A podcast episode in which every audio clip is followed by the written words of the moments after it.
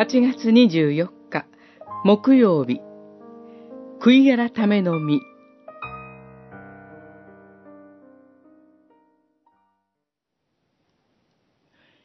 永遠の命とは、唯一の誠の神であられるあなたと、あなたのお使わしになったイエス・キリストを知ることです。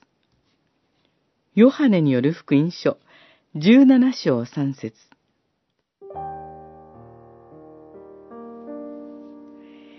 実会は主に従っていくものの確かな道しるべです。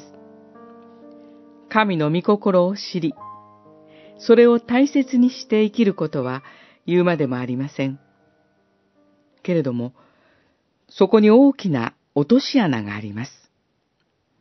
それは私たちは救われたといえども、なお罪人であるという事実です。この事実を忘れて、もう自分は清いもの、正しいもの、立派なものだと思うなら、悪魔の罠に見事に捕らえられてしまいます。晩年のダビデやソロモン、また、首都ペトロも一時そうでした。かつて私が教会に行き始めた頃、クリスチャンの人生は罪の償いの生涯ではないかと受け止めたことがあります。菊池館の作品、恩衆の彼方に強く影響されたのかもしれません。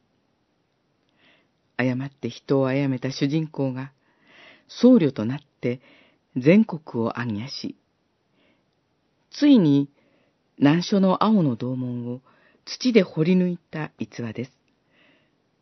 そんな私の信仰を心配した牧師夫人が何度も話し合いの時を持ち、長く丁寧な手紙まで書き送ってくださいました。悔い改めと償いとは全く違うことを学びました。罪の償いは主が十字架ですでに成し遂げてくださいました。